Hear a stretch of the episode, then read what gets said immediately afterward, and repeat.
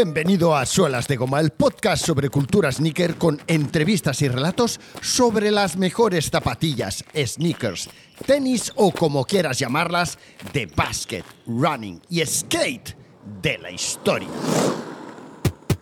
¿Quién era Adolf Dassler? Pues Adolf Dassler nació el 3 de noviembre de 1900, fíjate qué número más bonito, en Herzogenaurach, en Herzog, una pequeña población que está en, en la Baviera, en Alemania, muy cerca de Nuremberg. Conocido como Adi, ¿eh? ya desde bien jovencillo, mostró un gran interés por los deportes, especialmente por el atletismo, aunque también le gustaba jugar a fútbol, eh, era un entusiasta del, bosque, del boxeo y también le gustaba esquiar. Y comenzó a fabricar sus propios zapatos de, correr a la edad más o menos de, 20 años, influenciado por su padre que trabajaba en una pequeña fábrica de zapatos. Unos conocidos de su padre, los hermanos Techlein, eh, que realizaban costuras a mano eh, para calzado de atletismo en una herrería, fueron los primeros en comenzar a ayudar a apoyar a Dassler Adi Dassler, en el que sería el comienzo de su propio negocio, Adidas, que ya sabéis que Adidas es la composición de ese nickname Adi y Dassler, Adi Das. En 1920, eh, Adolf Dassler legalizó su empresa con el nombre de la firma Dassler y ya pudo contratar a tres trabajadores. Y en 1924 se une su hermano Rudolf, el que acabaría fundando Puma, y fundan la empresa Herbruder Dassler Schuh Fabrik, o sea, fábrica de zapatos de los hermanos Dassler en Herzog, su eh, población natal. Ya os digo, mm, Herzog es un pueblo muy pequeñito, estos pueblos tan pequeñitos que si te despistas te pasas de largo, ¿vale? Comenzaron fabricando ya desde, desde, desde los inicios, no fabricaban calzado para trabajadores, sino que fabricaban tal solo o confeccionaban calzado deportivo, se centraron en eso. Y comenzaron a tener ya desde prácticamente los inicios muy buenas críticas con ese primer modelo que crearon, que era el Herbruder Dassler Sportshoes, ¿vale? Que comenzó a convertirse en una zapatilla deportiva muy popular de entre los atletas. Que hablamos de zapatilla deportiva y a lo mejor tenemos en mente una zapatilla de cuero blandito con suela de goma, pero lógicamente no era aquello, ¿eh? eran unos zapatos, un upper de cuero con una suela de cuero y en el caso del atletismo pues solían tener clavos, por ejemplo. En 1925 ya tenía 12 trabajadores en plantilla y creó sus primeras botas de cuero para jugar a fútbol con tacos. ¿eh? Y ya en la década de 1930, la empresa de los hermanos Dassler creció relativamente rápidamente y comenzó a expandirse poco a poco internacionalmente. En 1936 los zapatos de la empresa Adidas fueron por primera vez utilizados por el equipo olímpico alemán en los Juegos Olímpicos de Berlín, que fue ahí donde empezaron a tener mucha visibilidad a, nivel eh, global, digamos, bueno, internacional, a lo mejor global me he pasado.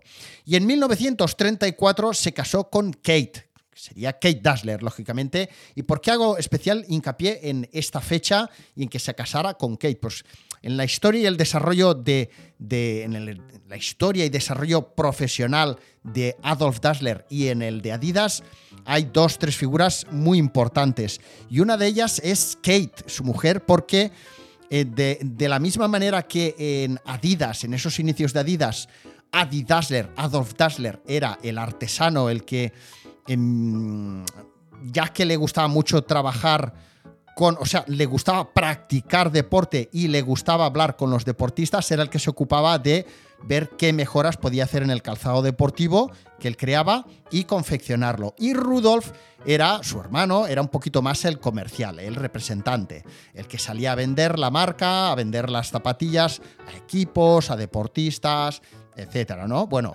dependiendo de cómo lo hicieran en aquella época, que seguro que era eh, totalmente distinta a como lo hacemos ahora. Ojo, ojo, ojo. Y en el caso de Kate, su mujer, Kate era una muy, muy buenas relaciones públicas, tal y como lo entenderíamos hoy día, en cuanto a que eh, Adi, Adi Dassler y Kate lo que hacían mucho era invitar a algún deportista, a algún atleta, a su casa a comer, a que se probara allí los zapatos, eh, hacer un poco de, pues eso, de, comunión, de, relación eh, personal con aquellos deportistas para que aparte de llevarse sus zapatos y que los comenzara a, utilizar y que empezara a hablar muy bien de ellos y que poco a poco hubiera más deportistas que, los conocían, pues al final pues eso era toda una labor que hacía junto con Kate. ¿eh?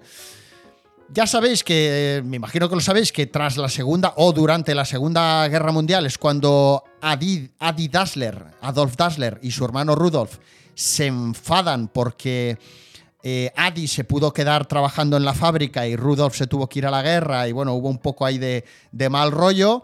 Adi, eh, Adolf, pues eh, bueno, como hicieron muchas marcas, muchas empresas y como seguro siguen, sigue sucediendo eso actualmente, que tampoco es que quiera defender a Adi Dassler, pero estuvo del lado de. o apoyó, o.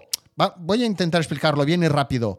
Eh, los, los, el ejército alemán mm, se lo puso muy claro: o nos ayudas, o formas parte del, del team, por decirlo de alguna manera, o, o, vas contra nosotros, ¿vale? Entonces, la labor de Adi Dassler, de la fábrica de Adidas, será fabricar calzado militar. No sé si hicieron más cosas, ahora no lo recuerdo. Uno de los libros imprescindibles para conocer la historia de Adidas y en parte de Puma es eh, Hermanos de Sangre. Ya lo sabéis, que es un libro que ahora cuesta de encontrar, parece ser que no está a la venta, pero ese es un libro clave. Bueno, y otra persona clave en la historia, en el desarrollo de la, de, la marca y de la, de la marca Adidas y de la historia de Adolf Dassler fue el hijo de Adi Dassler y Kate Dassler, ¿vale?